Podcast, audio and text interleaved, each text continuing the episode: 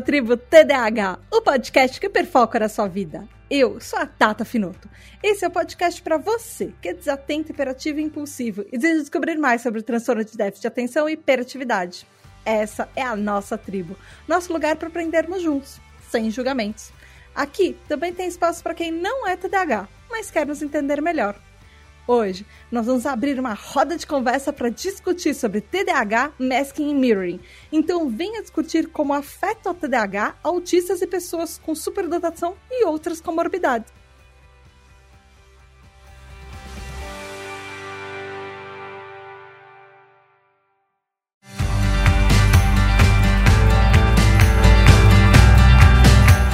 Tudo bem? Aqui é a Tata Finoto e mais um episódio sobre TDAH para vocês.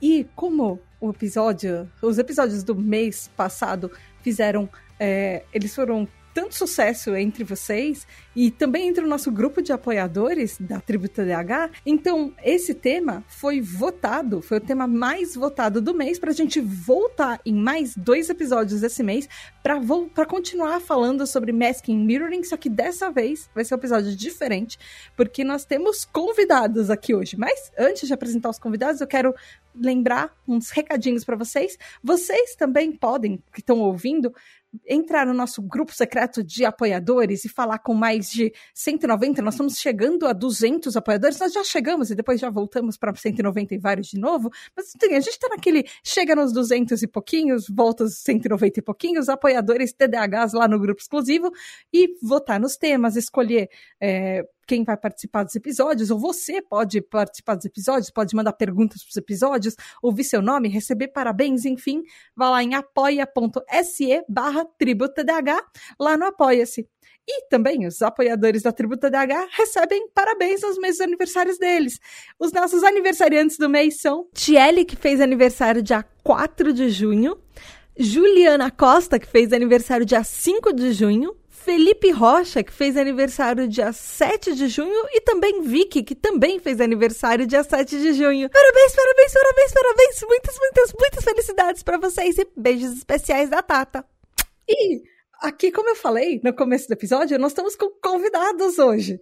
Nós estamos aqui com duas pessoas maravilhosas, são meus amigos, eu, eu tenho orgulho de falar que eles são meus amigos, tá? Uh, eles são do podcast Distraídos, são a equipe do podcast Distraídos, que são a Alpi Montenegro, ela é influencer sobre neurodivergências, ela é TDAH, ela é autista, ela também é AHSD, ou seja, tem altas habilidades e superdotação, ela é negra e ela é LGBT, e também o Eric Mota, que é TDAH, é jornalista, ele trabalhou na Band, ele trabalhou no Congresso em Foco, no Instituto Socioambiental, também é fundador lá do Regra dos Terços, que é um portal que fala, tem podcasts, enfim.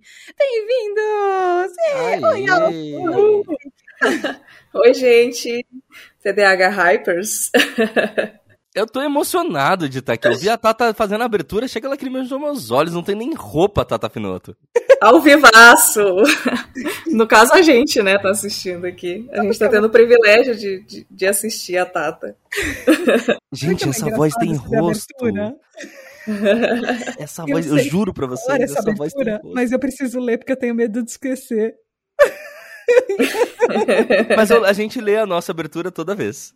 É, eu, eu leio. Então, isso aqui eu tô há três anos fazendo exatamente as mesmas aberturas. Eu sei ela decor. Eu consigo falar no meu sonho. Só que eu preciso ler, porque uma hora eu engasgo e eu esqueço. De repente, do nada, dá um branco. Tem uma coisa chamada TDAH, sabe, Tata? Então, já ouviu falar?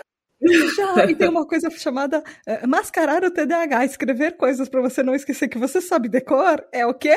É uma máscara. e a gente tá aqui pra falar disso. É. Desculpa Mas, me ah... distrair, não, tô brincando. Antes do episódio começar, gente, a gente vai tentar ser o mais descontraído possível. Não sei, eu não. É uma conversa entre três TDAHs. Isso daqui pode ter rumos que a gente não espera. Mas eu quero, assim como nos outros episódios do mês passado, fazer um alerta de gatilho. Uh, a gente provavelmente vai tocar em temas mais emotivos, que podem ser sensíveis para algumas pessoas. Muito provavelmente não são os melhores episódios para você ouvir em locais públicos. É, principalmente porque os outros últimos dois episódios sobre masking e mirroring é, a quantidade de pessoas que falaram que elas choraram e se debulharam em lágrimas com os episódios foi gigantesca, então eu deixo um. Só para deixar um aviso, você pode ser uma pessoa que não chora e tudo bem, tá tudo bem não se emocionar, tá tudo bem isso não mexer com você e você só ouvir é, por ouvir, mas pode ser que mexa, enfim, eu acho melhor, só por segurança, deixar esse aviso aqui. Enfim, e quando eu falo dos últimos episódios, foram os episódios 76 e 77, que são TDAH, Masking e Mirroring, que significa literalmente mascarar os sintomas de TDAH, e mirroring é espelhar comportamentos neurotípicos para a gente ser mais aceito. Então é disso que a gente vai falar hoje. Gente, eu tenho perguntas, eu tenho, muito, tenho muitas coisas pra gente falar hoje. Eu quero já começar, assim, com, com a porta, com, com o pé no peito, porque eu recebi uma pergunta. Aliás, todas as nossas perguntas hoje são dos TDAH Hypers, tirando alguma, uma ou outra que eu queria fazer especificamente para vocês. É, a primeira pergunta é da Aline Coelho. E ela fez uma pergunta muito boa e precisava ser a primeira, assim, porque eu acho que ela já vai dar um pouco o tom do episódio. Que é assim: vocês lembram quando vocês começaram a fazer esse masking e esses mirroring, ou seja, esse mascaramento dos sintomas do TDAH e esse espelhamento de comportamentos sociais? Ela fala que ela, por exemplo, lembra de quando ela estava lá pela sexta ou sétima série que ela notou Uh, um, que ela era como se fosse uma amálgama dos comportamentos dos colegas do colégio que ela mais gostava. E ela não sabia identificar qual era aquele eu verdadeiro dela. Quem era esse, o que era dela e o que era dos outros. E a pergunta eu sei que é meio complicada, ela já chega assim no âmago. eu não sei se eu sei responder. Eu, eu lembro claramente de ir para minha psicóloga aos sete anos de idade é, e aprender comportamentos que uh, iam. E eu sempre chamei isso de ferramentas que me ajudaram ao longo da vida a ser mais aceita na sociedade.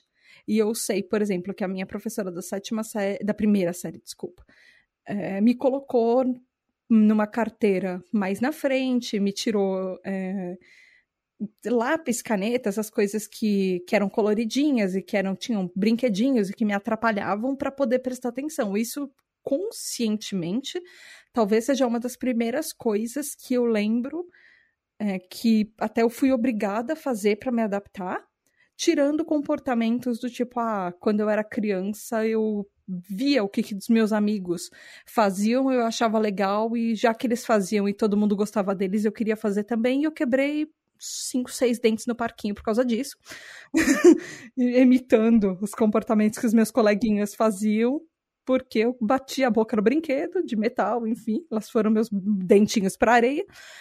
E, mas eu acho que é uma coisa muito intrínseca na gente. A gente começa talvez desde cedo. como é que foi com vocês? Eu lembro quando a conta chegou, para ser mais preciso.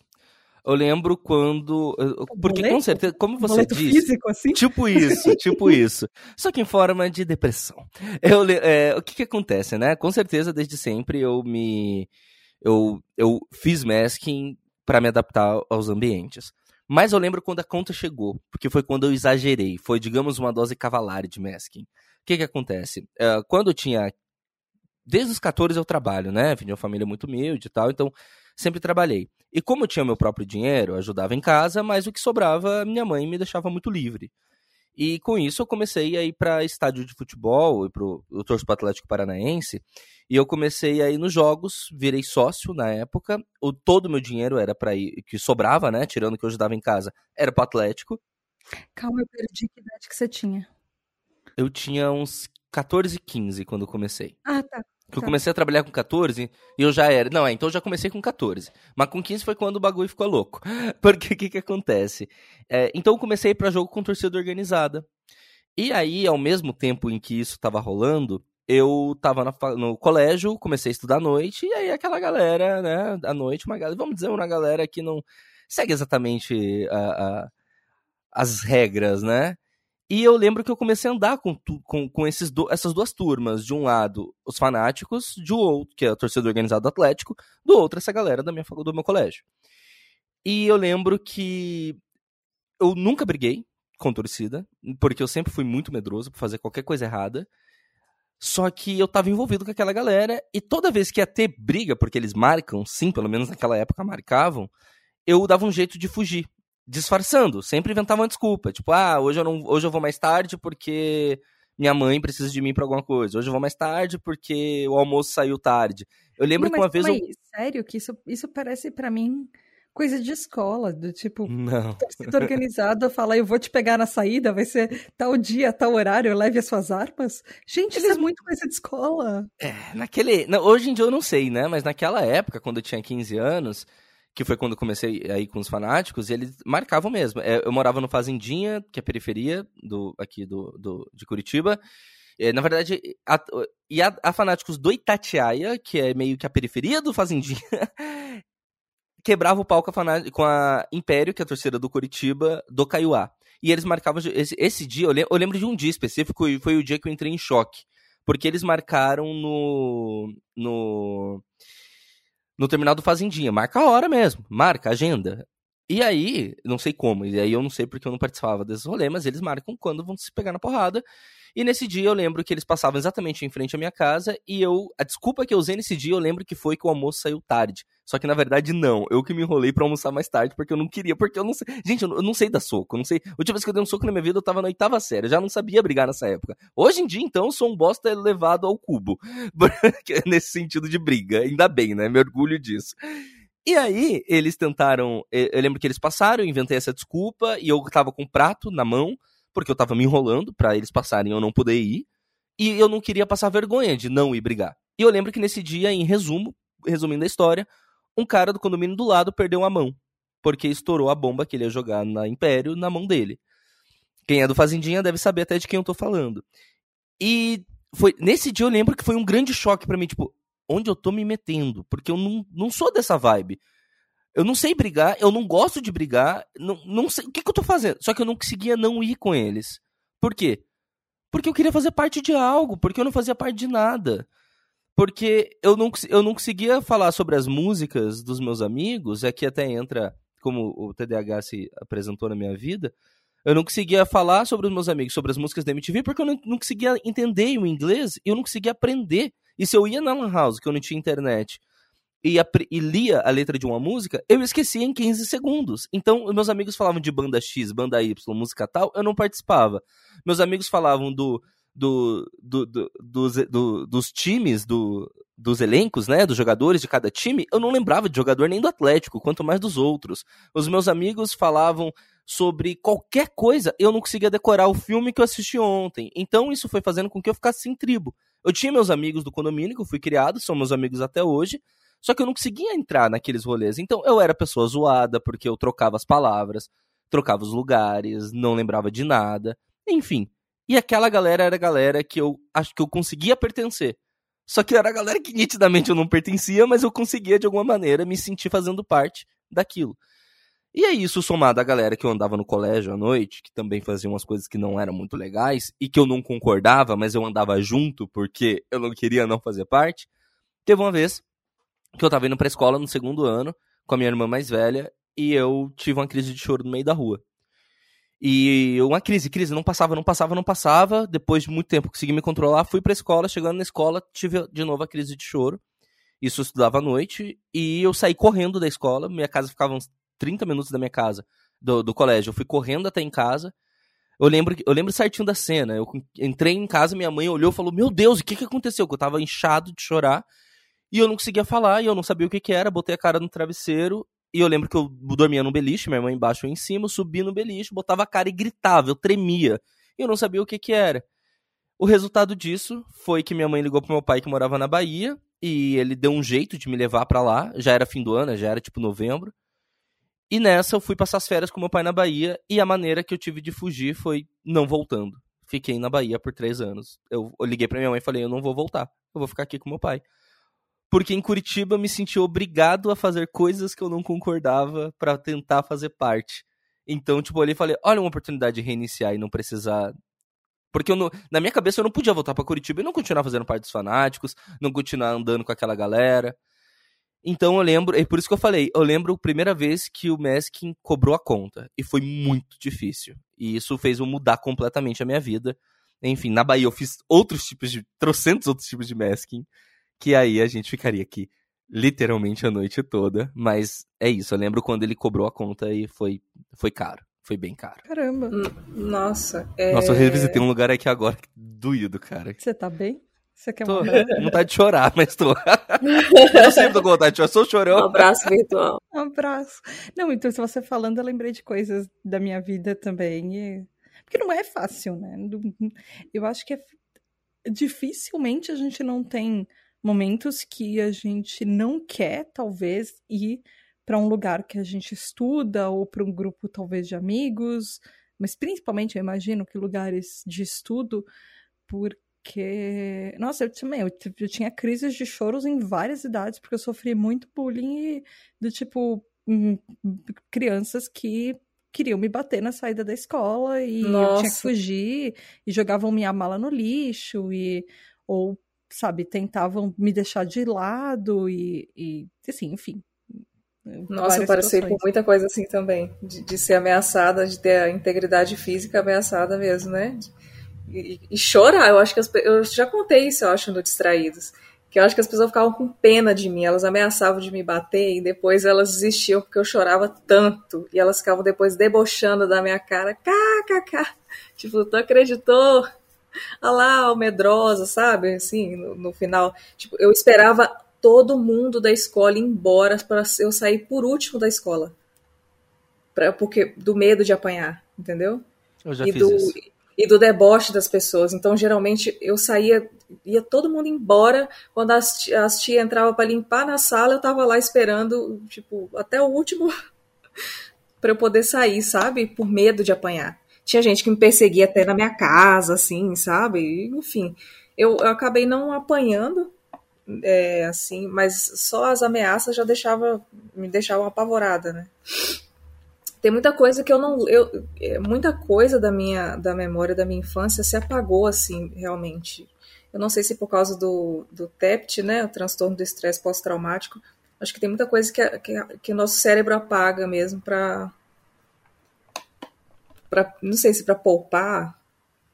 Não sei como é que é esse rolê. você lembra de, por exemplo, quando você teve consciência que você estava fazendo masking e ou quando você estava mascarando sintomas ou quando você estava espelhando?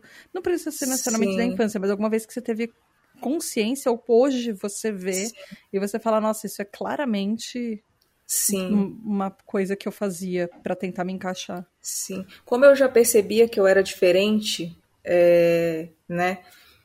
E que as pessoas. E, eu- desde pequena, acho que desde, sei lá, seis anos de idade, assim, eu comecei a ter. Mas aí eu Uhum. Eu tentava eliminar coisas, por exemplo, eu não tinha como esconder a minha cor. Esconder a neurodivergência também é difícil, né? Por mais que eu não soubesse nomear. Mas eu fazia ali o meu masking e eu tentava, por exemplo, fingir que, que eu não era pobre. Eu tinha. É, eu pensava, pelo menos isso as pessoas têm que. Sabe? Eu, eu tentava eliminar as coisas e passar despercebida também como pessoa preta. Eu tentava meio que, assim, sabe? É, rir das piadas que faziam. Eu, eu entrava ali no. Só que isso acaba, acabava me fazendo muito mal, né? Mas eu fingia bastante, é, imitava as pessoas é, para ser aceita, né? O comportamento neurotípico, assim.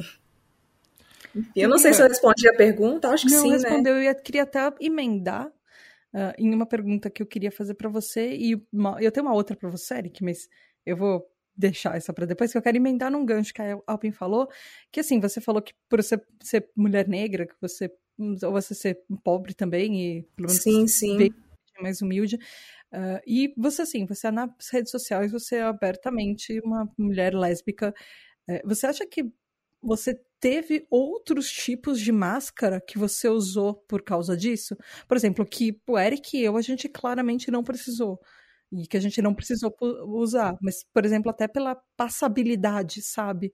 Sim, que- mascaramento e passabilidade são coisas extremamente relacionadas, mas porque você também tem outras divergências, mas sei lá, você acha que você é, com essa intersecção de minorias tem máscaras que você precisa usar por causa de recortes sociais que talvez outros TDAHs, ou por exemplo, TDAHs, por exemplo, eu, uma mulher branca com TDAH, ou, e, e hétero, uma, ou o Eric, um, um homem branco com TDAH hétero que assim, da gente não usa? Ah, com certeza, né? Quanto mais distante a gente tá dos padrões, né? Mais, mais eu acredito que a gente se esforce para poder para mascarar isso e tal. É, então, uh, e eu sou autista também, né? No caso, vocês são TDAHs, então eu sou autista também, então tem mais essa, esse peso, assim, né? E, mas no caso da cor eu não tenho como esconder, né? Então eu sempre me esforcei muito para, é, sempre fiz muito masking com relação ao autismo, né? Esconder os steamings, é, e, se, tentar segurar ao máximo a, a, as minhas crises, né? E, e, em público, assim, desde criança, tentar é, fingir que estava que eu estava ok naqueles espaços, nos, nos, espaços que eu estava ocupando, seja escola, seja. Mas eu não conseguia muito também. Chegava um momento que eu é, explodia, assim, que eu tinha um meltdown. E inclusive aí uh, e aí sofria por causa disso, né? O preconceito das pessoas, né? De olhar é, pessoa preta geralmente é, tendem a colocar a gente nessa caixinha do, do agressivo, né? Do, da pessoa descontrolada, né? por ser mulher também, né, eles colocam isso, lá. Então. Uh, é, você queria fugir daquele estereótipo, por exemplo, da mulher negra barraqueira. Ai, sim. Porque sim. é um clichê que não, não necessariamente é a verdade, mas qualquer pessoa pode ser uma pessoa barraqueira, mas existe um clichê que é sim. é muito associado. Exatamente. Da mulher preta raivosa, né? E tal. E. Pô, eu, eu ia falar um negócio e esqueci, como sempre. Eu, na hora que você, você esqueceu, eu puxei essa, ah, achei que podia ajudar a lembrar. Sim, aí eu lembrei e esqueci de novo. Ai, é Viu porque isso, a gente tem aquele sonzinho no Distraídos, Tata? Acontece muito entre eu e a Alpen. Não, comigo acontece também, mas como eu tô gravando sozinha, eu pauso. Aí eu ah. leio o que tá escrito na pauta. Me ver gravando podcast é a coisa mais monótona do universo, porque eu demoro duas horas para gravar um episódio de uma. E porque eu vou pausando. Aí eu tenho que lembrar o que eu ia falar. Pra aí eu pauso de novo. Entendi, entendi. Mas como é que você vê assim, os recortes, por exemplo, essa interseccionalidade de recortes? Porque em várias outras minorias as pessoas não falam de saúde mental. Eu, eu raramente vejo, por exemplo, uma pauta, é, por exemplo, é, a gente tá, tá no, mês do orgulho LGBT. Eu não vejo falando sobre saúde mental, por exemplo, para pessoas uh, LGBTs ou um recorte TDAH ou autista para pessoas LGBTs, por exemplo. Mesma coisa no, no mês da consciência negra, por exemplo. E assim, são meses extremamente importantes, são datas de conscientização extremamente importantes, mas eu queria ver talvez mais interseccionalidade, mas eu estou falando de um lugar de muito privilégio. Eu não sei se talvez tenha muito mais agora e eu que não saiba. Pois é, eu não, eu até vejo a galera LGBT e mas tal, pontual. falando. Eu vejo pessoas é, são que coisas são, é, que são pontualmente Sim. de mais de uma minoria falando sobre isso por causa do lugar de fala delas. Não, Sim. por exemplo, do movimento como um todo. E eu sofri muito preconceito e sofro em todos esses espaços, né? É, na, na comunidade preta, comunidade LGBT e tal, porque tem muito capacitismo, né? Psicofobia. Então, eu sempre estive num não lugar, né? Até eu descobrir que eu era autista e TDAH, eu não tinha muito o meu, o meu grupinho, assim, sabe? É, que todo mundo geralmente tem, um grupinho ali com amigos e tal, com pessoas que você se identifica. E eu me lembro que por mais que eu fosse preta, eu não me identificava por completo com as pessoas pretas como eu.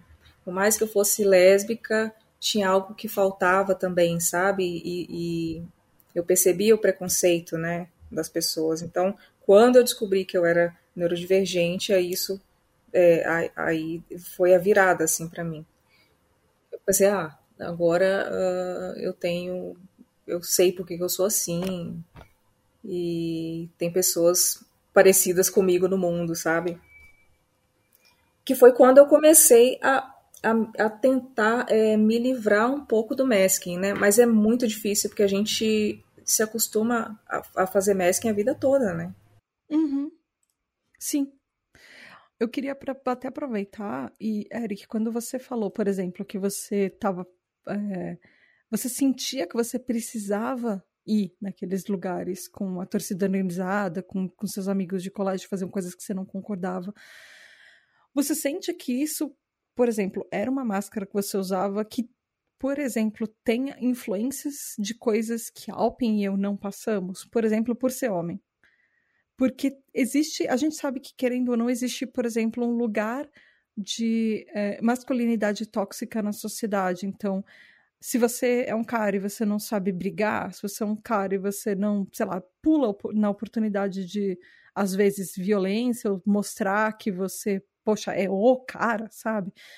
É, você sente que talvez isso pudesse, pode influenciar, talvez até hoje, ou influenciou naquela época no seu masking, ou até no mirroring, no, no como você espelhava os comportamentos das pessoas que você andava para ser aceito naqueles grupos.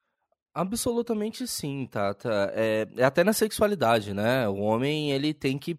Teve uma fase que foi justamente quando eu saí do ensino fundamental, que era naquela época oitava série, para o ensino médio, que era o primeiro ano, que já acho que vai até um nono, né? Daí entra o ensino médio. Eu lembro que foi um momento de virada na minha vida. E foi aí, inclusive, que eu comecei, né? Ir pra torcida e tal. Que foi o momento que eu falei: chega, eu não vou mais ser o oprimido, eu não vou mais apanhar, eu não vou mais sofrer eu vou encarar. E engraçado que a partir de então nunca mais briguei, como eu falei, né? última vez que eu dei um soco tava, tava sério. Mas daí eu comecei a encarar tudo e todos. Antes eu era um, um, um, um medroso, e, de, e a partir desse momento eu passei a ser o cara que bate de frente, mesmo morrendo de medo. Só que ninguém sabia que eu tava morrendo de medo. E então, sim. É, e nessa fase, de, eu lembro que eu comecei a ficar com muitas meninas no colégio. E aí eu virei meio tipo o cara que pegava cada semana, tava ficando com uma menina, outra menina. E ninguém imaginava o que eu passava internamente, sabe? Porque a verdade é que eu fazia tudo aquilo literalmente para ser aceito. É, é, ficava com várias garotas para ser aceito, sabe? É, e, e, e, e, tanto era para ser aceito que eu sempre namorava. Eu ficava com a menina, pedindo namoro, conhecia os pais, por mais que dali uma, duas semanas eu terminasse, eu tinha namorado essa menina. Porque ah. eu, eu, eu, sempre fui muito certinha, minha vida inteira. E aí eu tentava ser aquele cara. O que, o que, o que, que é legal? Ser o garanhão. Então você é o garanhão. E eu era o garanhão. E aí agora, o que, que é legal? O legal é você ser brabo, você ser violento, você encarar qualquer um. Então eu vou encarar qualquer um. E aí eu lembro que eu comecei a fazer isso. E e, a gente, quando, e sim, primeiro, sim, é muito do machismo, com certeza é, muito, inclusive, principalmente essa questão da torcida organizada. É, só que é engraçado, porque eu amo ir em jogo, até hoje. Eu voltei a ser sócio do Atlético esse ano. Eu amo ficar no meio da torcida organizada dentro do estádio. Só que, primeiro, nada me impedia naquela época de fazer a mesma coisa. Eu pego meu carro aqui, paro no estacionamento, entro no estádio, dentro do estádio eu vou para onde fica a torcida organizada, porque eu gosto da vibe de torcer. Acaba, eu vou embora. Naquela época eu podia fazer a mesma coisa. Só que naquela época eu tinha muito que ser aceito por toda aquela galera. E hoje, por exemplo, tem o tio da minha esposa, ele tem mais ou menos a minha idade, tio Fer. E o Fernando, ele é um cara sensacional, ele é um cara incrível. E ele vai pro estádio com dois filhos, e ele fica e a esposa, dois filhos bebês, e eles ficam meio meio perto da organizada, mas não ficam no meio. Só que eu gosto de ficar no meio porque eu gosto da, da bateria, eu gosto, do, eu gosto do, do, da bagunça dentro do estádio. E como o Fernando vai, eu nunca. E ele não vai ouvir esse podcast, se ouvir, tio Fer, eu te amo. Mas eu. Como o Fernando vai, que é o tio da Kelly, eu não tenho coragem de falar, Fer, eu, eu vou ficar ali no meio dos fanáticos, não vou ficar com você porque você tá com duas crianças, você tem que ficar distante. E aí no final a gente se encontra para se dar um alô. Aí todo jogo que ele vai eu fico com ele, mesmo eu querendo estar ali porque eu quero agradar. Eu já identifiquei isso. Eu já identifiquei, porque eu só. Que eu, claro que eu gosto muito dele. É o primeiro dia que eu fiquei com ele foi porque eu gosto muito dele. E da esposa e dos filhos. As crianças são maravilhosas. Só que até hoje eu me pego fazendo coisas para agradar. Agora já não é mais uma torcida. Agora já não é mais um bando. Agora é o tio Fernando, que é o tio da Kelly. E eu tenho que agradar, porque eu acho que no fundo é uma baixa autoestima, né? Porque a gente se acha tão pequeno, a gente se acha tão não merecedor do amor e do carinho das pessoas, que aqueles poucos que nos dão amor e carinho, a gente não quer decepcioná-los ao ponto de, conhecendo o Fernando, conhecendo o sangue do, dos cadanos, que é o sangue da minha esposa, ele ia cagar se eu quisesse ficar no meio dos fanáticos, desculpa o termo. Não porque ele não gosta de mim, porque eles são muito de respeitar a liberdade do outro. Eles são muito tipo, cara, faz o que você quiser, só seja feliz. Eles são maravilhosos. Então eu sei que ele não ia ligar. Mas até hoje eu tenho que ficar perto do tio Fer. Porque se eu falar para ele, cara, eu tô no estádio, mas não vou ficar perto de você, que eu prefiro ficar aqui na Fanática, e se ele passar a me rejeitar? Então, hum. no início existiu Entendo. lá atrás muito, mas hoje, até quando o assunto não é o machismo, como é o caso hoje, não é por machismo que eu quero ficar com o Fernando, que eu fico com o tio Fer, mas eu ainda não consigo falar, cara, eu quero ficar aqui no meio dos fanáticos porque eu gosto, e daqui a pouco a gente se vê. Mas não, se ele, se ele me mandou mensagem, eu vou ficar com ele, porque como assim eu vou dizer não pra um ser humano? E se amanhã nenhum ser humano quiser que eu fique perto, e aí é, é sempre um sentimento de eu vou ficar sozinho amanhã. E como eu vou ficar sozinho. Amanhã as pessoas vão descobrir a fraude que eu sou. E como amanhã as pessoas vão descobrir a fraude que eu sou, eu vou aproveitar enquanto elas ainda não perceberam. E vou tentar ficar perto delas, eu tô chorando.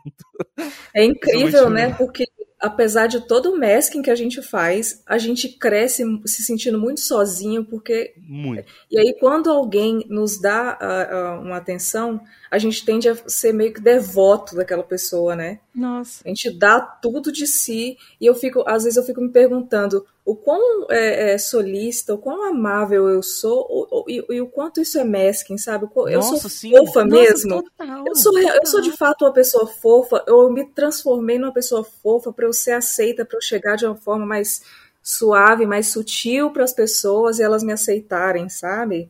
Sou eu, minha... eu tenho medo de falar, de ser ríspida para as pessoas não gostarem sim, de mim. Inclusive, sim. eu acabei de sair uma, de uma consulta com a psicóloga e eu hoje eu ouvi que eu descobri que eu tô trabalhando muito mais da minha conta, porque ela falou que eu tô. E, eu entendo que. Nossa, gente, isso é muito verdade. Ela falou para mim, sabe aquela coisa que a pessoa te fala e você. Eu, eu vou precisar processar isso o resto da semana. Porque eu acabei de sair da, da consulta, foi meia hora antes da gente começar a gravar. E, e ela falou que eu. Ela falou: você percebe, você tá fazendo tudo para todo mundo, você não sente que você tem uma saída e você não reclama porque as coisas são assim e você desistiu de reclamar porque você tem medo que você vai perder alguma coisa se você falar alguma coisa. Então eu tô acumulando, e eu tô assim há meses, há anos, talvez até, acumulando algumas coisas que me magoam, e essa minha mágoa, assim, eu ficar triste por coisas que eu poderia ter, que eu até mereço ter, sabe, felicidade, por exemplo, e eu vou acumulando tristeza porque eu tenho medo de falar para algumas pessoas que aquelas coisas me magoam, porque eu tenho medo que as pessoas desistam de relacionamentos que elas têm comigo. Então eu tô me jogando no trabalho e eu tô desistindo. É estranho, porque assim, o meu, o meu hobby virou meu trabalho. E agora eu tô. Eu não tenho mais hobby. E aí uh, eu deixei. É, eu tô cada vez com menos amigos e sabe aquele negócio de parece que tem uma hora que você fala, que você olha, não é que você tá sozinha, mas eu sinto que eu tô desistindo da minha vida e eu tô focando em outras coisas que são as coisas que eu tenho controle. Porque na tribo eu tenho total controle. Eu não preciso lidar com, com, com pessoas no sentido de é, alguma coisa que as pessoas fazem me magoam, eu não vou ter coragem de falar isso para elas. E eu tô desistindo de mim, porque eu tô com medo de pedir uma coisa que é o mínimo que é atenção, que é pedir uma coisa que é o mínimo que é, sei lá, que eu tô triste e aí eu acho que já não vale mais a pena falar, porque se eu já falei antes e a pessoa não me ouviu é porque ela não quer estar tá junto comigo, por exemplo, ou sei lá, não quer mais é, sei lá, e aí eu vou acumulando coisas que não necessariamente eu queria estar tá fazendo, mas para agradar as outras pessoas, porque não tem jeito de não fazer aqui. É, é, é sempre esse medo da solidão. É, é o medo de ninguém. É, é, é, isso que eu falei. É o medo de amanhã eles vão perceber que eu sou uma fraude e amanhã eu vou estar sozinho. A minha Sim. esposa brinca muito que eu sou. Ela, ela fala isso de uma maneira não pejorativa. Ela fala: Nossa, você é muito trouxa. Porque não importa o quanto a pessoa pisa em mim. No dia seguinte, se ela falar, Eric, desculpa, eu falo, ah, desculpa, me dá um abraço. É. E pra ah, gente parecem. Nossa, Eric, esses dias eu ouvi isso de um amigo. Eric, você é, é, é, a pessoa que tem o melhor coração que eu já conheci, porque você sempre perdoa as pessoas, você sempre quer o bem. Mas é isso que a Alpin acabou de falar. Agora, será que eu sempre perdoo porque eu sou realmente a pessoa que tem o melhor coração? Ou será que eu sempre perdoo porque, na verdade, eu acho que. Amanhã, eu acho que amanhã eu não vou ter ninguém, então eu tô perdoando porque pelo menos uma pessoa que tá aqui, então no fundo é uma questão quase egoísta, né? Uma autodefesa perdoar. É, então. É. eu noto que as relações que a gente constrói, elas são é, interpessoais, elas são muito díspares, né? É, é, a gente parece que a gente dá tudo da gente e o outro tá lá vivendo a vida dele. Quando tem um tempo, ele encaixa a gente na vida dele, sabe? As pessoas. Mas a gente tá ali assim, a gente dá tudo da gente, principalmente, por exemplo, é, relacionamentos amorosos, né? Também a gente tende é, a, a, a dar tudo assim e abrir mão de qualquer coisa, abrir mão da gente, né? Dos nossos gostos, das nossas. É, da nossa vida completamente assim para agradar o outro, porque é tão raro isso acontecer que quando acontece e o mais a gente fica, começa a ter medo, né, de, de perder. E... e o mais louco, Alpin, é que a gente falou muito sobre, muito sobre isso, Tata, no Distraídos esses dias, mas o mais louco é que muitas vezes a outra pessoa nem quer que se abra mão de nada. Eu tô casado é. há seis anos e eu descobri na minha terapia que eu tava entrando, que eu entrei em depressão porque eu abri mão de quem eu era, abri mão de fotografar, de andar de bicicleta, abri mão das coisas que eu gostava. E aí eu parei para refletir, depois até conversei com a Kelly. A Kelly nunca falou Eric não fotografe, Eric não ande de bicicleta. Eric... Não, aquele assim, ó, eu falo, amor, tal dia, tal dia eu tenho um jogo. Tá bom. Amor, eu vou fotografar. Foda-se, vai. Desculpa o palavrão. É, relaxa. Vai, faz o que você quiser. Aquele, aquele assim, ó, é muito faz o que você quiser. É, é isso que eu falei da vida da família dela, né? A família dela é muito assim, cara, você é um indivíduo com todas as suas liberdades, seja feliz. E a Kelly, ela traz isso pro relacionamento. E aí, quando eu paro pra olhar e falo, mas por que, que eu fui abrindo mão? A resposta é masking. Eu mas fui eu abrindo acho... mão de fotografar porque a Kelly não gosta de fotografia, de fotografia é nesse isso sentido. que eu ia te falar, porque eu acho que talvez a gente tenha, e eu vejo isso em mim, também, pelo menos, a gente tem uma necessidade de, às vezes, não é que a gente deixou de fazer por outra pessoa, mas é que, por mais que nós estejamos soz, é, confortáveis ficando sozinhos, eu acho que nem sempre o, essa solidão é confortável para o TDAH de uma certa forma, ou para neurodivergente de uma maneira geral. Porque, por exemplo, eu já viajei sozinha, eu já cansei de visitar museu sozinha, exposição, mas hoje eu abro mão de fazer várias coisas porque eu queria a companhia do meu namorado junto, mas ele não pode ou ele não vai. Assim, geralmente porque ele não pode, então eu deixo de fazer coisas que eu não queria porque eu queria ter uma companhia. Se eu tenho a opção da companhia, por que, que eu vou fazer sozinha? E aí eu comecei a perceber que eu comecei a desistir de mim por não ter a companhia. E cara, isso me adoeceu, Tata fez eu, eu passar por uma puta crise nesse início do ano. Inclusive, chegou a, a, a respingar no casamento. E eu precisei de muita terapia para entender, tipo, quando eu olhei e falei, cara, ok, minha, nossa, minha terapeuta é uma santa. E, tipo, em um mês ela virou minha, cabeça cabe minha vida de cabeça para baixo. Em dois meses ela me colocou no, no plano de novo. Em três meses ela tá me fazendo caminhar novamente, sabe? Minha terapeuta é muito boa. E, basicamente, primeiro ficou de cabeça para baixo porque eu percebi que eu me anulei nesses seis anos. E repito, deixo isso claro, não por culpa da Kelly. A Kelly nunca fez nada para que isso acontecesse.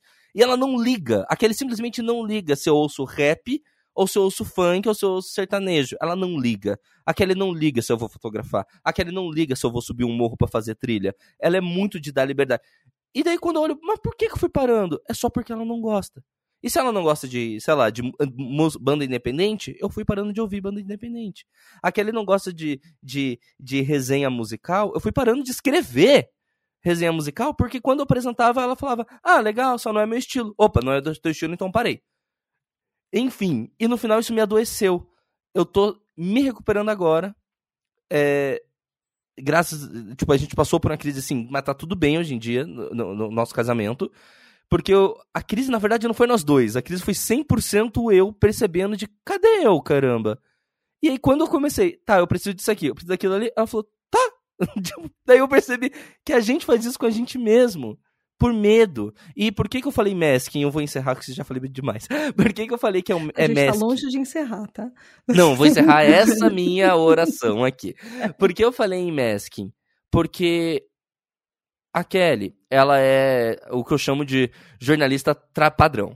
Ela é aquela jornalista séria que lê um relatório, que chega uma peça do Supremo Tribunal Federal, ela lê a peça jurídica, e aí ela vai atrás dos dados da pesquisa, e aí ela passa três dias mergulhada naquilo. Ela é a jornalista tradicional. A jornalista tradicional. E eu sempre fui o cara mais porra louca, que fala de em gírias, que gosta da barba grande, do cabelo de qualquer jeito, que usa jaquetão. Resultado. Quando eu casei com a Kelly, os amigos dela eram todos iguais a ela. A galera tem amigos nossos que é da Globo News, amigos que é da chefe na Band lá em São Paulo, amigo que é da Record, amigo. E é tudo uma galera da Folha, e é tudo uma galera que anda nesse padrão, porque eles são desse padrão. O que que eu fiz? Abandonei Virou completamente o mundo independente, a fotografia, a música, a trilha, né? virei a Kelly com barba. E aí, isso cobrou um preço absurdo e, repito, tudo porque eu fiz o meu masking porque eu queria me encaixar entre os amigos dela. São pessoas maravilhosas, que eu amo de paixão, são meus grandes amigos, mas eu não preciso ser igual a eles. E eu demorei para perceber. Seis anos. Seis anos. É, eu, eu percebi, eu cheguei na, nos 30, passei dos 30, e só de, aí eu fui perceber que eu me anulei a vida inteira, porque eu fiz masking a vida inteira, eu procurei a vida inteira ser aceita pelas pessoas. E aí, quando, o meu relacionamento, que eu tô agora, né, ele me proporcionou, o, o, ele fez um efeito contrário, né, porque ele me proporcionou olhar para mim mesma, né, a me conhecer. E aí, eu, a, a, a me descobrir longe, um pouco distante do masking, né? E daí eu comecei a ficar confusa, porque eu pensei, ah, mas tá, e agora o que, que eu faço com isso? Já que eu não preciso me fingir que eu sou outra pessoa, né? E agora? Eu entrei numa crise existencial horrível. Por causa disso, eu não sei se já aconteceu com vocês também, no caso da Tata, não sei. E. Bom, eu perdi aqui o que, que eu queria falar para complementar isso, mas aí a Tata corta. Mas aí daqui a pouco volta. Deixa eu aproveitar, tem uma pergunta, inclusive uma pergunta muito boa, é, do Fábio Coutinho. Ele falou assim: seria possível que uma pessoa TDAH sem diagnóstico uh, não tão preocupada que, que seja que de enmascarar os sintomas, enfim, Uh, e para passar a imagem para as pessoas que ela é uma pessoa muito organizada, super eficiente, é uma pessoa infalível, que ela seja capaz de conseguir o foco nas tarefas importantes, mesmo que sejam entediantes, uh, no passo de não parecer TDAH, eu acho que o TDAH sempre cobra o preço. É, eu, eu acho impossível um TDAH é, ter o foco de um neurotípico por pura força de vontade, porque a gente sabe que não é força de vontade. É, e, mas assim, é possível a gente mascarar para os outros, mas eu, eu sempre me questiono quão bem será que a gente está mascarando as coisas? Uh, se é realmente eficiente. Eu sei que eu já consegui mascarar a depressão em mais de uma vez. É, do tipo, as pessoas achavam que estava tudo bem eu estava ruindo, e então eu acho que talvez seja possível a gente mascarar o TDAH de uma certa forma, mas por dentro a gente sabe que as coisas. A gente está equilibrando pratos é, e pisando em ovos enquanto a gente equilibra uma pilha de prato de porcelana na mão. Mas eu acho que as coisas sempre cobram preços, como o Eric falou. Então, se, se uma pessoa eu acho que está fazendo isso e não é diagnosticada, muito provavelmente, quando ela tiver um diagnóstico, talvez seja um diagnóstico é, com consequências altas, porque ela está gastando uma energia, fazendo um esforço muito alto, e aí venha junto com um burnout, com uma depressão, com uma ansiedade ou alguma coisa assim. Porque tudo tem um custo. E por mais que a gente não saiba, por exemplo, de um TDAH, é, é possível que a gente tenha vivido a, a, quase a vida inteira, ou a vida inteira sem saber do, do diagnóstico de TDAH e. É, eu soube aos quase tudo. com 30, né? O é.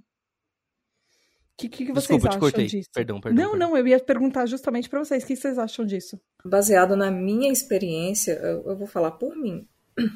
Eu não consegui, eu nunca consegui fazer esse MESC, assim, aparentar ser uma pessoa muito organizada e tal.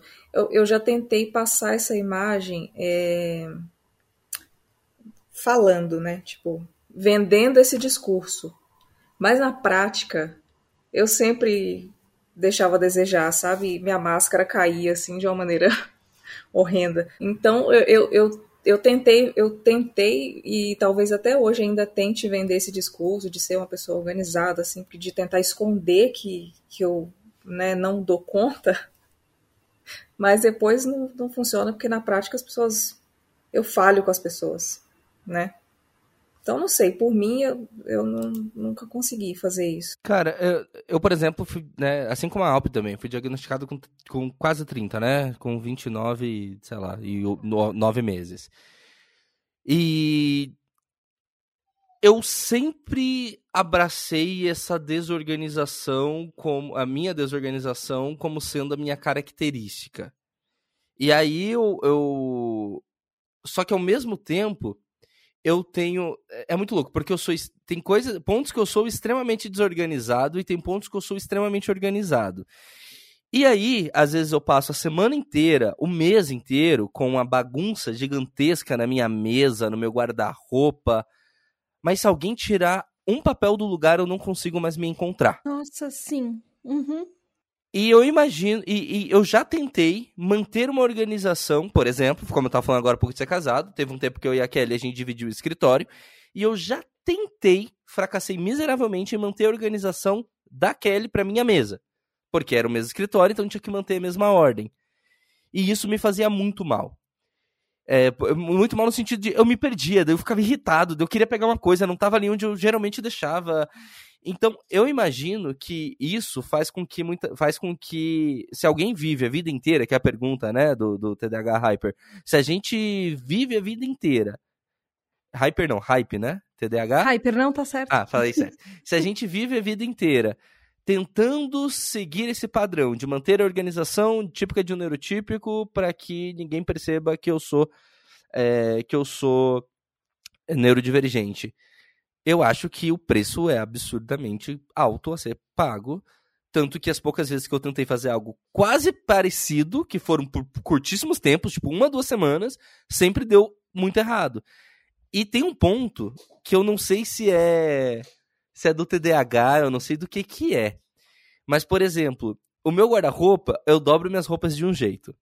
Se a Kelly dobra minha roupa para mim, tipo, ah, recolheu roupa, já dobrou para mim e já guardou para me ajudar. Se ela fez isso e ela não dobrou do jeito que eu dobro, automaticamente aquele guarda-roupa vai virar uma anarquia. Porque é como se eu não tivesse a capacidade de seguir guardando as coisas no lugar certo, do jeito certo, uma vez que tem uma camisa dobrada do jeito diferente. E aí, vai um mês até eu parar e arrumar meu guarda-roupa do jeito certo. Enquanto isso, quando eu tiro uma roupa, ou pego uma roupa do varal, eu jogo no guarda-roupa, porque já tá bagunçado mesmo. Uhum. E aí, então, tipo, é muito louco esse negócio que ele falou de organização, né?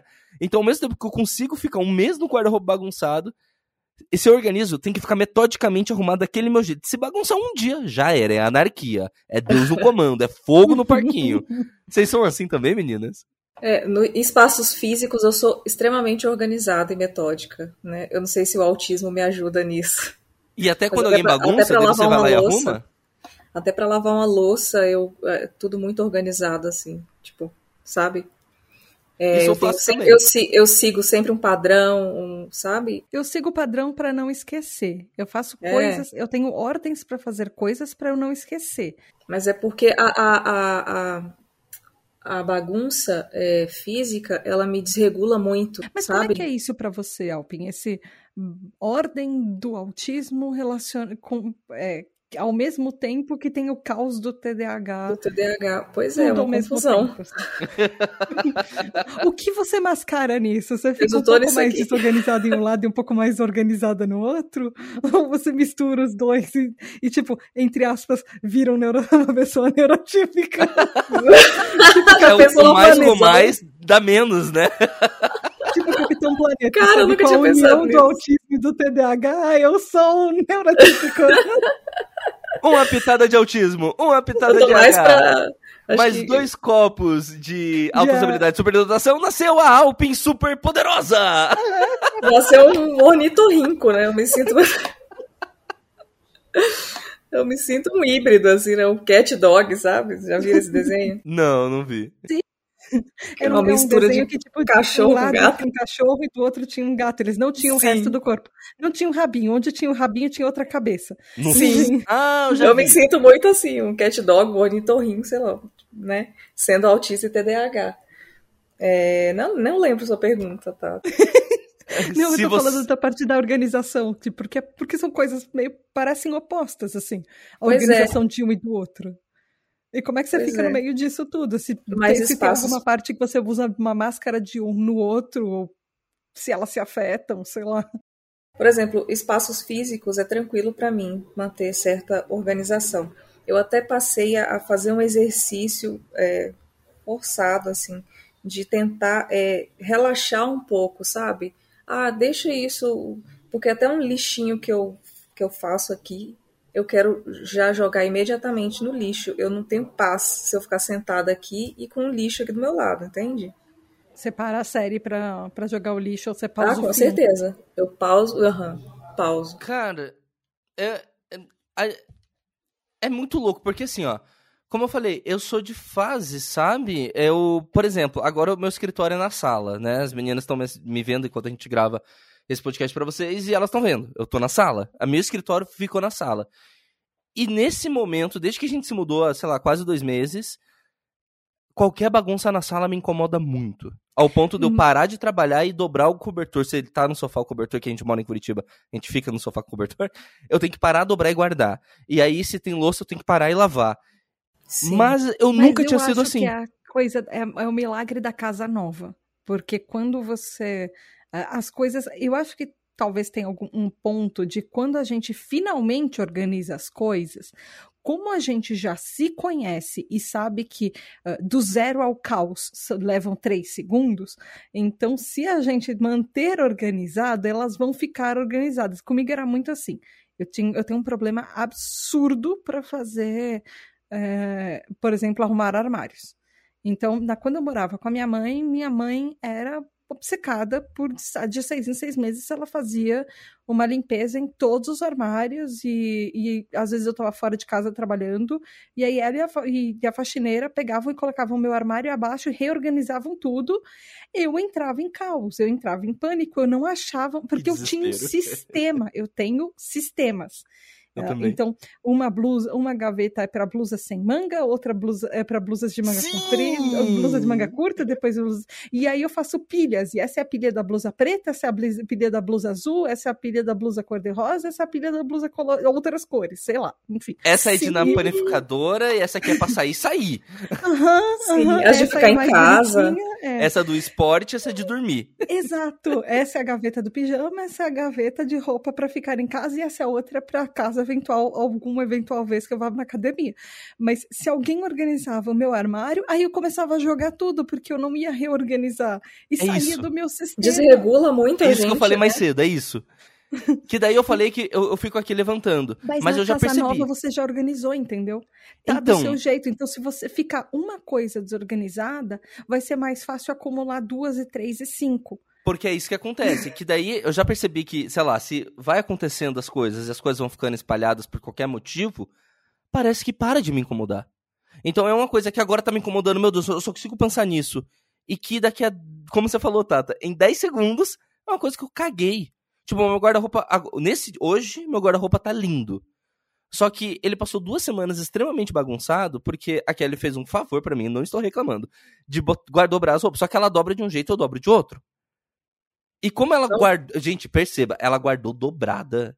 Não é que ela largou. Não é, não ela... ela amassou, ela não fez uma bolinha Não. e jogou Todo carinho do E mundo. outra, e ela botou dobrada a camisa em cima de camisa. Só que é isso, saiu daquela minha lógica de camisa de sair, camisa de dormir, camisa de esporte, camisa de levar o Joey pra passear, que daí é- não é de sair, mas também não é de ficar em casa. Ela só alterou essa ordem e Uhum. a maneira que ela dobra é diferente. Resultado, virou um caos. Porque daí É, não eu- sei o que acontece. Aí eu tiro a camisa e vou guardar. Eu não vou guardar. Eu vou jogar. Por quê? Porque Deus quer. Eu nem deixo minha namorada dobrar minhas coisas, porque eu, eu tenho um jeito específico de dobrar, sabe? Eu nem deixo, porque senão vira esse caos aí. Eu acho que então a gente entra na pergunta da Mari Mendes, que ela fala assim: tem como confundir masking com alguma adaptação saudável que a gente faz para viver num mundo neurotípico? E se tem, como diferenciar? Masking é sempre ruim? Eu acho que não, assim, por exemplo, essas são é, exemplos de meio que máscaras que a gente faz. Organização é uma coisa que a gente é obrigado a fazer. E nem sempre é natural do TDAH ser uma pessoa organizada. Então a gente. A organização é um. Sei lá, eu vejo como um masking saudável que a gente se adaptou e, e mascara a desorganização, o caos do TDAH para viver na sociedade. E ele pode ser saudável, mas quem pode ser os dois. O negócio é o quanto ele. Eu acho que talvez seja muito, por exemplo, o diagnóstico de TDAH, o quanto ele influencia na nossa vida, quanto ele pode beirar uma coisa obsessiva e uma coisa que está tá prejudicando a gente, o quanto ele pode ser saudável. Masking pode ser saudável, a gente deixar coisas organizadas é ok, é em ordem. O negócio é quando ele se torna, sei lá, obsessivo, uma organização obsessiva, ele pode não ser tão saudável assim, talvez. Como é que vocês veem momento isso? Que tira sua paz ali, né? É, porque, assim, masking até neurotípicos fazem, né? Faz parte da, da existência humana, né? É intrínseco a gente, eu acho, né? A gente mascara algumas coisas e, e com cada pessoa a gente se comporta de uma maneira uhum.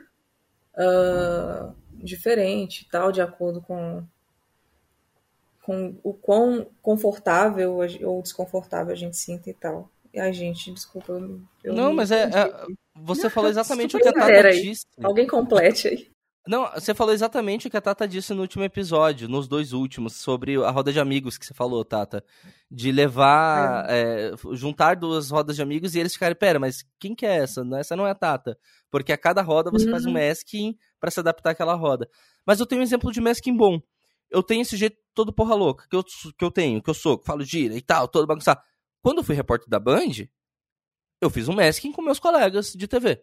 E aí eu era o cara que tinha cabelo curto, barba bem feita, andava de terno e gravata e falava na TV, você me via falando.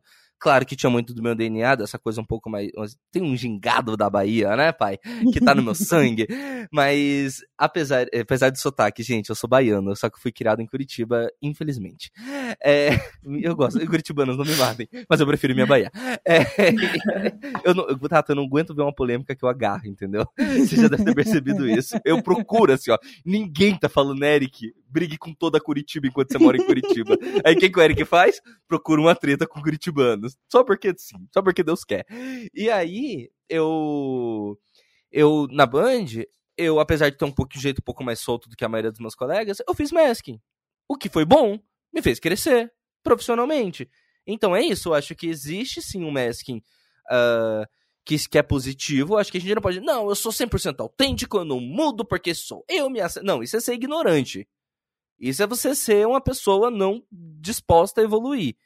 Então existe pode um tanto 100% que vivência... e continuar fazendo masking. É, não, porque existe um, um, um que que a sociedade vai sim te exigir. Existe ambiente que você tem que entrar, por exemplo, dentro do plenário da Câmara, você só entra de terno e gravata. Não adianta você querer ser, ah, mas eu trabalho em um site que eu não apareço, então eu vou de jaqueta. Legal, só que você não vai entrar. Então, assim, é, é, a, a, sociedade exige alguns maskings que você vai ter que vestir, parceiro. Não, você podia. A Tata fez um sinal aqui, gente, falando que ela tá muito, não muito bem na fita, se ela fosse, mas você pode não entrar. Mulher pode não entrar de terno e gravata. Mas. É, é isso, entende? Tipo, tem momentos da vida que você vai ter que se adaptar àquele ambiente. Gente que diz, eu sou assim, me aceito, eu falo assim, eu sou... Não, isso, isso não é ser autêntico, isso é ser ignorante. Porque a sociedade exige que às vezes você se adapte. Então, não, não temos que riscar o masking. Não, temos que fazer tudo de maneira equilibrada e saudável. Saudável. É. Qualquer coisa demais é uma coisa que eu vi na minha infância, adolescência. Tudo que é demais sobra e vai pro lixo. É. é isso. No caso, quem vai pro lixo é você mesmo. Se você for muito masking. eu acho que isso entra muito também. Tem uma pergunta do, do João Queiroz que eu acho que vale entrar nesse momento, que ele falou assim: uh, o masking poderia sabotar algum tipo de terapia? Uh, ele fala que nós vivemos uh, de hábitos e a gente aprende a conviver com preconceitos, uh, sendo que o masking é uma forma de autodefesa também, é um copismo, que é o que a gente está falando aqui até agora. Ele fala assim: então, como a gente poderia lidar com os dilemas entre reconhecer e, e combater a sensação de assumir a falsidade e insegurança? O que, que vocês acham assim? Porque acaba sendo, às vezes, uma dualidade. A partir do momento que a gente acho que percebe que a gente faz masking, talvez a gente comece a se perguntar: isso é, eu estou fazendo porque eu quero, eu estou fazendo porque esperam de mim?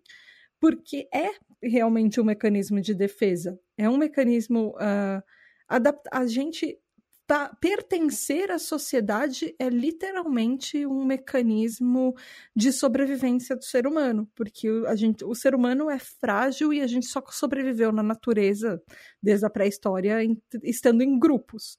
Então a gente precisa estar em grupo para sobreviver. Então eu acho que o TDAH fazer masking é uma questão não só de copismo, é sobrevivência é autodefesa, é a gente pertencer a uma sociedade para a gente não ser excluído dela. E se a gente é excluído da, da sociedade desde todo sempre, as coisas são mais difíceis para quem é um pária.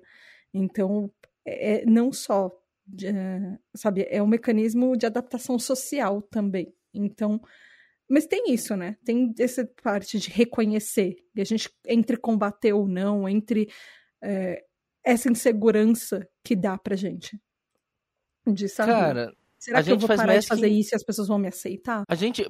Quem nunca escondeu uma coisa da sua terapeuta que atira a primeira pedra? A gente. eu falo a, demais, a, a eu acho que eu não consigo. Não, eu já. Mas... Tipo, ah, não, isso aqui eu não vou falar, não. Isso aqui não, isso aqui ela não precisa saber, porque a gente não quer ser julgado nem pela pessoa que ah, a gente tá okay. tá pagando pra nos, pra nos ouvir. Sim. Então, Sim, entendendo bem.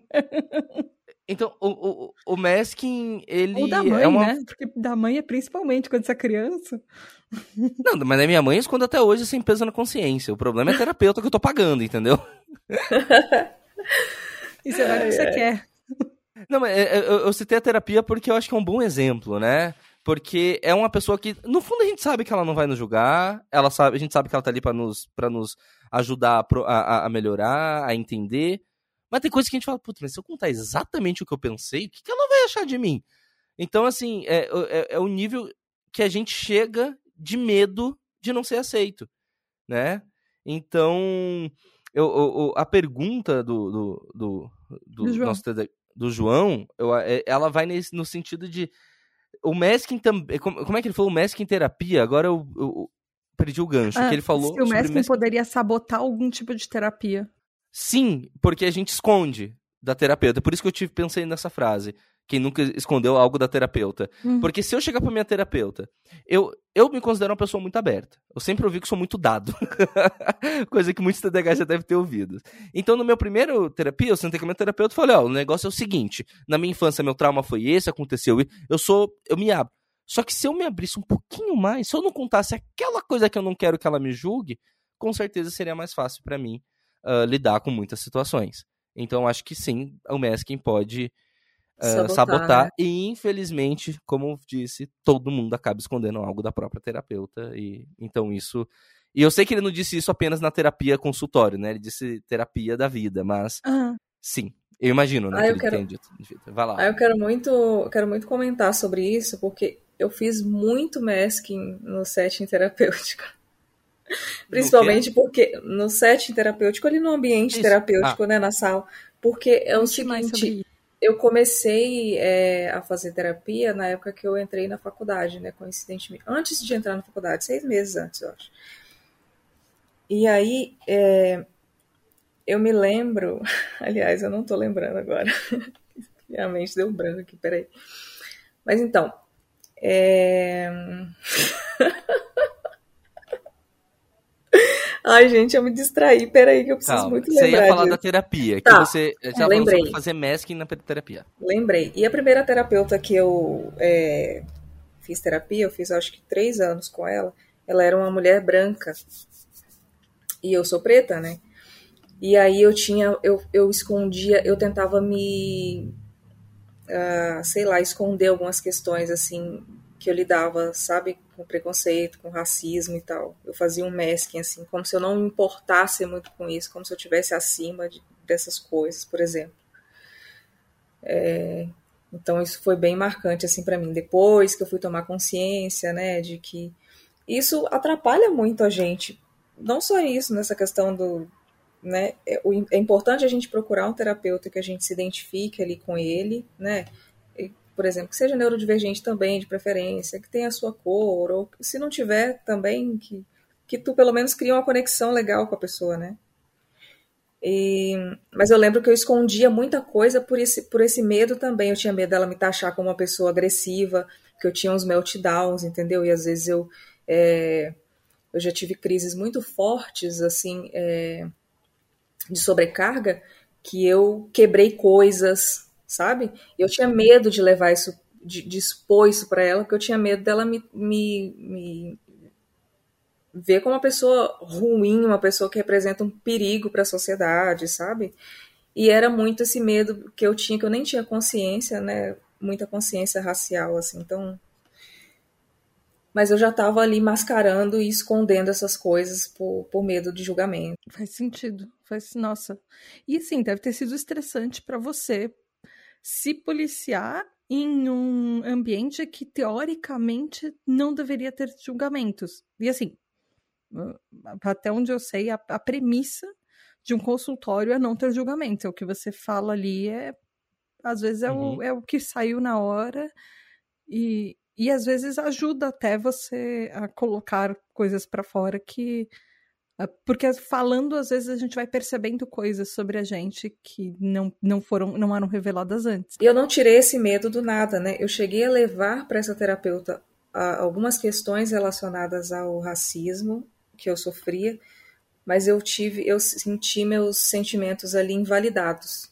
Aí isso me criou um bloqueio em mim, eu comecei a mascarar isso e me importar, tipo, não, que isso? Tipo, isso aí não é problema para mim, não. E comecei a levar só outras questões, sabe?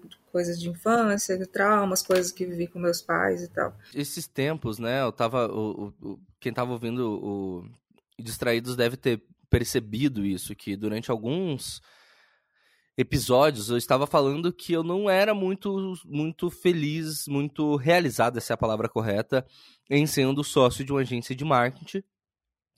E que eu estava lá, mas eu não era muito realizado, mas eu precisava estar lá porque eu precisava pagar conta. E a verdade é que não era esse o motivo, assim, por, porque a gente é uma, era uma agência pequena, é, né, ainda, ainda existe, agora sem mim, e ela a verdade é que o meu salário não vinha da agência, porque a agência só pagava os custos porque a gente tinha que ter funcionário para fazer a agência funcionar e eu não tinha lucro.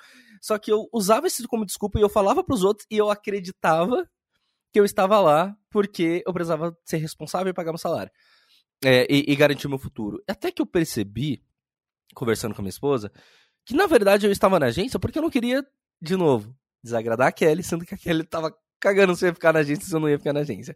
Por quê? Porque eu falava, não, porque eu comecei isso aqui, porque realmente fui eu que comecei a agência e eu chamei a Kelly e a Eileen como sócias. E se eu abrir mão, eu vou estar tá abandonando as duas. E eu sempre começo e não termino as coisas. Então eu não posso abandonar e deixar as duas na mão. E com isso eu fui ficando em um lugar, sendo que eu sabia que eu tinha que me dedicar ao meu site, para quem não sabe tem um site chamado regradosterço.com.br, acessem. Eu sabia que eu tinha que me dedicar ao meu site, eu sabia que esse é o meu momento de me dedicar ao meu site, por vários motivos. É, é um momento que eu preciso me dedicar a esse site. E eu estava dividindo as minhas energias com outro negócio que eu nem queria fazer parte, mas só porque eu não queria desagradar as pessoas que, no fundo, eu nem ia desagradar. Isso, gente, eu saí da sociedade no momento que eu estou gravando esse episódio, eu saí há uma semana. Eu fiquei meses sofrendo por algo que eu não precisava. Por quê? porque eu não queria dizer para minha esposa que eu ia sair da sociedade com ela. Sendo que, na verdade, para ela é mó bom, porque agora que eu saí, ela tem mais. Agora. Agora vai sobrar recurso para ela ter uma grana. Ah. porque tem um sócio a menos. Então, assim.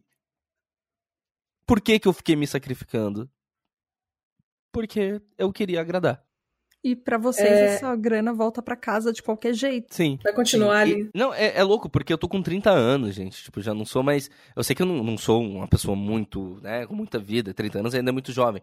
É, e é assim, você que é milênio é jovem, tá? É, eu, eu tô com 30 anos. Tipo, eu já, já deu, teria dado. Já, o certo era já ter dado o tempo de eu entender lá quando eu tinha 15, quando eu tive aquela crise de choro, que eu tinha que parar de tentar viver segundo o que eu achava que os outros queriam que eu vivesse. Porque é isso. Não é que os outros queriam que eu vivesse, é o que eu achava que os outros queriam que eu vivesse. E hoje, 15 anos depois, ou seja, o dobro do meu tempo de vida aqui na Terra, daquele período a hoje, dobrou-se, e eu continuo fazendo masking. É, eu percebi recentemente que eu faço muito masking também nas minhas redes sociais porque é, eu acho que a minha vivência ela é um pouco densa, é, pesada, assim, né? E daí, eu às vezes eu finjo que. Não é fingir. Às vezes, quando eu acho uma coisa. Eu penso, ai, ah, eu acho que isso aqui vai ser engraçado, deixa eu postar isso só para dar uma aliviada. Aí eu posto, mas eu nem. Muitas vezes eu nem quero postar, sabe? Tem coisa engraçada que eu nem quero postar, mas às vezes eu vejo e penso, eu preciso postar isso para dar um alívio cômico aqui nas minhas redes sociais, porque é, ou eu estou enxergando a vida de uma maneira muito negativa, ou a minha vida é de fato tem tido, né? Eu tenho passado por nas últimas semanas assim por um período muito forte de depressão, né? Uma recaída e tal. E daí eu tento sabe, no Twitter também, postar alguma coisa. Eu nem tô afim, aí eu escrevo aquilo de qualquer maneira, assim, posto só pra. Porque eu fico com medo das pessoas me acharem pesada demais, sabe? E eu, nossa, que horror, ela só fala desgraça. e daí eu, eu percebi que eu tenho feito masking até no lugar que eu escolhi para poder falar sobre é, a minha vivência, sabe? E, e sobre o autismo, sobre TDAH e tal eu me vi nessa situação, pensei, cara, que isso que tá acontecendo, sabe? Tanto que essa semana eu tirei meio que pra. É, porque por mais que eu produzo conteúdo, né? E por mais que eu não poste com frequência, eu, todos os dias eu estou estudando e escrevendo, né? Eu escrevo, eu chego a escrever cinco textos por dia, às vezes sete, sabe? Por mais que eu não poste, eu estou sempre estudando e escrevendo, né? E nesse, e nesse meio tempo também, às vezes, escrevo alguma música ou componho alguma coisa também, assim, entre uma, um, um estudo e outro. E aí, essa semana eu, eu tirei. E aí, essa semana eu tirei para não fazer isso. Eu não estou fazendo nada além de, de tentar descansar minha cabeça o máximo possível. E... Mas eu noto que essa, que essa questão, às vezes, tem, vem, me vem assim, tipo, eu preciso pensar em alguma coisa engraçada para poder postar, para poder dar um alívio, sabe? E isso é uma maneira de mascarar também, né? Tipo, nossa, eu tô tão pesada que eu preciso. Porque eu fico achando que as pessoas vão me odiar e vão parar de, me, de consumir o meu conteúdo. E tem todas essas questões também, né? De pressão de rede social, sim.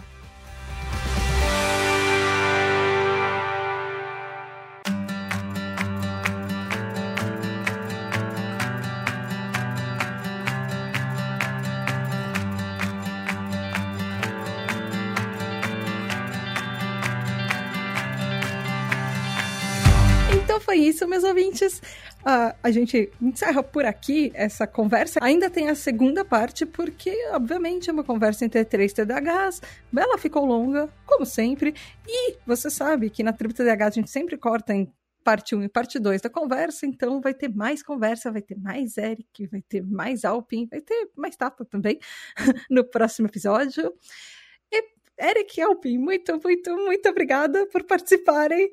Eu quero que vocês deixem os recados de vocês e, e assim, redes sociais, onde as pessoas encontram vocês, onde as pessoas podem falar com vocês, discutir coisas, enfim. Quero, primeiro, passem do podcast, depois passem as redes é, pessoais de vocês, se vocês quiserem. Tá. Primeiro queria te agradecer demais, demais. Muito bom estar tá aqui. Sou seu fã. Você é a nossa musa dos podcasts. Eu falo isso, gente, em todo episódio do Distraídos. Quando eu cheguei pra Alpin falei, Alpin, vamos fazer um podcast? A Alpin falou, vamos, mas tem esse aqui, tem que ser nesse estilo. Aí quando eu vi a Tata, eu falei, não vai ser nesse estilo porque eu não tenho capacidade de fazer nesse estilo. Eu sou fã do Tribo TDAH, entendeu? Mas eu queria agradecer demais. Obrigado, obrigado a todo mundo. É, eu também sou um TDAH Hyper, queria convidar você que está uh, ah, nos ouvindo, seja um TDH Hypers, estamos por lá, vamos bater uma, trocar uma ideia. Eu confesso que sou meio relapso com o Telegram, até no meu grupo Hiperfocados eu dou uma vaciladinha, porque eu não sou lá a pessoa que lembra de responder mensagens. A gente é TDH, mas... a gente aparece no grupo nas horas certas. Não, não existe estar atrasado ou esquecer que ele existe. A gente a está sempre fazendo as coisas certas na hora que elas deveriam ser feitas. Isso. Perfeitas. Mas eu só queria pedir para vocês realmente apoiarem, gente, porque eu quero aqui puxar o advogado agora, Tata, porque, gente, não é fácil fazer o que a Tata faz. Eu digo porque eu produzo também um podcast junto com a Alpin e é muito difícil, tá? Muito difícil. E a gente tem conta para pagar. Então eu falo aqui em nome com a procuração que a Tata não me deu, mas que eu estou assinando em nome dela. Ajudem a Tata, porque não é fácil e digo mais, não é barato. Vocês acham que é barato, que é de graça. Não é. O microfone, o fone que a Tata tá ouvindo, que é um fone que a NASA usa, pelo que eu tô vendo daqui, é um fone caro. Microfone é caro, software de edição. Ajudem a Tata. Eu falo isso porque eu sei o quanto é necessário. Ajudem a Tata, ela merece. Dito isso, uh, queria pedir para vocês seguirem o arroba distraídospod de podcast com demudo no Twitter e no Instagram. Prometo que semana que vem não vai passar o podcast Distraídos, vai estar em todas as plataformas de streaming. Tá aqui na minha no meu planner de semana que vem não passa, eu vou cadastrar em todas as plataformas, porque a Tata e o Antônio me cobram. O Antônio que falou agora há pouco, da gente botar, porque eles não ouvem em uma, que eu não vou falar qual, que vai que eles querem patrocinar a Tata, daí ela fala que ela só ouve lá. Mas essa uma ali que tá, eles não, não costumam ouvir. Tá em todas. Mas eu vou, vou arrumar, portanto, você pode acessar o regradostextos.com.br ou as redes do Distraídos Pod para ouvir todas as edições do podcast Distraídos. Eu sou o Eric Mota por aí, Eric com CK, em todas as redes sociais, inclusive no YouTube, e eu vou aproveitar esse podcast para me fazer o desafio e eu tomar alta vergonha, uma vergonha na minha própria cara, alta vergonha, acabei de criar um novo termo. Tata Finoto, Alpin Montenegro. Eu gravei, inspirado na Alpin, uns vlogs sobre dia a dia do TDAH, mostrando como é a minha vida, equilibrando o profissional, né, empreendedor e tal, e jornalista, com o TDAH produtor de conteúdo. E adivinha se o TDAH produtor de conteúdo editou? Não. Mas então acessem Eric Mota por aí com CK, que agora que eu prometi aqui na tribo, eu vou ficar muito envergonhado se eu não botar no ar, e eu vou botar no YouTube. Todas as redes Eric Mota por aí. Falei demais, beijo. Eu sei que a gente é, nunca fala demais, mas... É, é, é, bom lembrar que a Eric Mota por aí é a arroba, não é a Eric Mota por aí, do tipo por aí nas redes sociais. É Eric não. Mota por, por, aí, tudo junto, Eric com CK nas redes sociais. Isso, e Mota com T só. É arroba Eric Mota por aí. E é isso, a gente se vê, se ouve, se fala. Beijo, prazer estar tá aqui. Até, até semana que vem. Semana que vem a gente tá aqui. Ah, eu fiquei muito feliz com o convite, eu quero agradecer, né? É, se alguém me contasse isso, sei lá, há um ano atrás, eu nunca acreditaria, né? Que eu estaria aqui hoje conversando com alguém que eu admiro tanto, que eu ouço, né? E que eu aprendi tanto sobre mim, que é tu, né, Tata? Então, assim, tá, se, tá sendo incrível, foi incrível gravar é, esse episódio com vocês, é, contigo e com o Eric. E queria mandar um abraço para os TDAH Hypers, uh, as minhas redes e pros, e pra galera do Distraídos também, né? Que provavelmente vai estar tá ouvindo. E minhas redes sociais é arroba blackoutier. Eu acredito que vai estar tá na descrição do podcast, né? Então, acho que não vai ser difícil me encontrar por aí. Ai, gente, obrigada, de verdade. Assim, é, eu gosto muito de vocês, de verdade. Acompanho por vocês nas redes sociais. Nossa, eu acho é muito recíproco, recíproco. É muito recíproco. É muito, é total recíproco, assim. Eu chego, eu tô nervosa, sabe? Eu tô nervosa. Quando esse episódio foi votado, eu fiquei tão feliz. ah, yes! você é uma linda. Porque, secretamente era o episódio eu tava querendo gravar e eu ia voltar, voltar.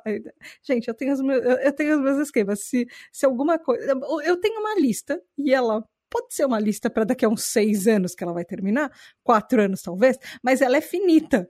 Então os temas votam, voltam para votação. E ele ia votar para voltar para votação e eu, eu quero, eu queria. Muito obrigado, TTH Hypers, que não precisou adiar. Um beijo, seus lindos. E obrigado hiperfocados também. Parabéns pelas perguntas, né? A galera fez muitas umas perguntas Nossa, muito boas, muito inteligentes, assim. Nossa, gostei muito. Tô impressionado. Sim, eu cortei até as minhas, porque assim, as deles eram mais importantes. Sim, nossa, muito boas mesmo. Inclusive, como o Eric falou, você pode, você que está ouvindo, você pode ser um TDAH Hyper, participar do grupo, que tá o Eric, inclusive. Você pode mandar as perguntas para algum outros episódios com participações de pessoas. De repente, inclusive, se a gente tiver é, episódios de rodas de conversa entre TDAH Hypers, você pode ser uma das pessoas que pode participar desses episódios. Então, vai lá em apoia.se barra tribo TDAH e seja um TDAH Hyper. No próximo episódio, a gente continua essa conversa conversa, porque a gente tem que cortar no meio, é isso. Eu vou, vou, deixar no suspense todo mundo. E eu quero saber o que vocês acharam. Vai lá nas redes sociais, arroba TributaDH e fala o que, que você achou desse episódio, o que, que você. É, sei lá, como é que você é? Você sofreu bullying na escola? Você. Como é que foi a sua vida? Como é que foi seu diagnóstico? Você tem outras condições além de TDAH que podem ter mascarado sintomas? Enfim, é isso. Beijo da Tata e até o próximo episódio. Tchau! Tchau! tchau. Tchau, gente. Meu tchau foi muito. e muito, muito, muito obrigada aos nossos queridos incríveis apoiadores, os TDH Hypers. Gabriel Nunes, Regiane Ribeiro, André Luiz Carvalho, do Caetano, Antônio Eduardo, Rafa, Daniel Jimenez, Luana dos Anjos, Rafael Nascimento, Mareu, Juliana Velma, Mari Mendes, Andréia Vartins, Marina Pullen, Leonardo Loza, Aline Emia, Luiz Drummond, Lex MF, Ricardo Bruno Machado, Lígia Cassola, Lúcia, Brunner Titonelli, Samuel Eduardo, Leila Assassini, Alexandre Maia, Lucas, Mário Lúcio, Nath Ribeiro, Telo Caetano, Alessandro Torres, João Queiroz, Giovana Lima, Alexandre Presuntinho, Aline Coelho, Gustavo Petri, Juliana Costa, Val Armanelli, João Furtado, Raquel Benck, Isaac Newton, Paulo Alexandre, Maia Canal, Ana Márcia de Lima, Edson de Carvalho, Thomas Versiani, Tabita Moreira, Ananda Krishna, Diego Quinto, Sara Fernandes, Alu, Saulo Valori, Roger Lima, Julia Nagli, Matheus Braga, Gabriele Varão, Aline Ayumi, Juliana Oliveira, Jason Silva, Narcisa, Regis Nazi, Nia Luller, Gustavo Petri, Morza Sodré, Tali, Michele Felipe Rocha, Bíblia, Ferboni, Roberta, Ana Rodrigues, Graziela Godoy, Raquel Romani, Kel Bonassoli, Giovanna Primon, Lígia Mariane, Ellen, Angeli Marina, Rebeca Nicotera, Gabriela Monteiro, Arthur Cantarella, Bruna, Jéssica, Fábio Brunetti, Juliana Cano, Júnior Zaia, Caroline Duarte, Rodrigo Nowak, Rafael Pinheiro, Paulo Augusto, Marta Martins, Caio Ivo, Cássio Plácido, Maria Luísa, Fernanda Tavares, Sabrina de Souza, Marcelo Fragoso, Marcos França, Carol Chalabi, Helena Gouveia, Maria Guizo, Diego Fiuza, Bernardo Ouro Preto, Matheus Rocha, Felipe de Moraes, Bruno Rezende, Bruno Correia, Luiz Henrique Duarte, Antônio Souza, Tony Brandão, André Barcelos, Lincoln, Amauri, Lucas Alves, Rodrigo Santana, Marilda, Titânia, Ravenata, Isis Lobo, Nicolas Rossim, Eliane Padilha, Gabriel, Talita, Jackson Luiz, Adalto Silva, Natália Nan, Biscoito Bolacha, Ela, Gianluca, Ana Tereza, Gabriel, Felipe Eduardo, Felipe Martins, Karina, Caio Geraldini, Sofia Lopes, Gielson, Clarice Arteiro, Letícia, Raquel Lousada, Vicky, Marcele, Marco Aurélio, Fernanda Lopes, Nath, Roja Delboni, Paula Simões, Giovana, Zé, Rafael Fernando, Fábio Coutinho, Eric Mota, Ian, Marcos Antônio, Vinícius, Rodrigo, Mônica Becker, Tai, Walter Mariana Causado, Cecília Costa, Miguel Vitor, Rafael Minato, Juliane Lima, Humberto Miranda, Maju, Lexo, Cláudio Tessarim, Gabriel Berto, Felipe Viveiros, Sandor Tomir, Vinícius Caldas, Giovana Heloise, Milena Pauli, Guilherme Parma, Sara Campos, Bárbara Lacerda, Carolina Condé, Henrique Andrade, Flávio Jô, Bianca Souza, Natas, Abner Oliveira, Eric Alves, Karine Nunes, Ricardo Lima, Maria Helena, Lucas Tavares.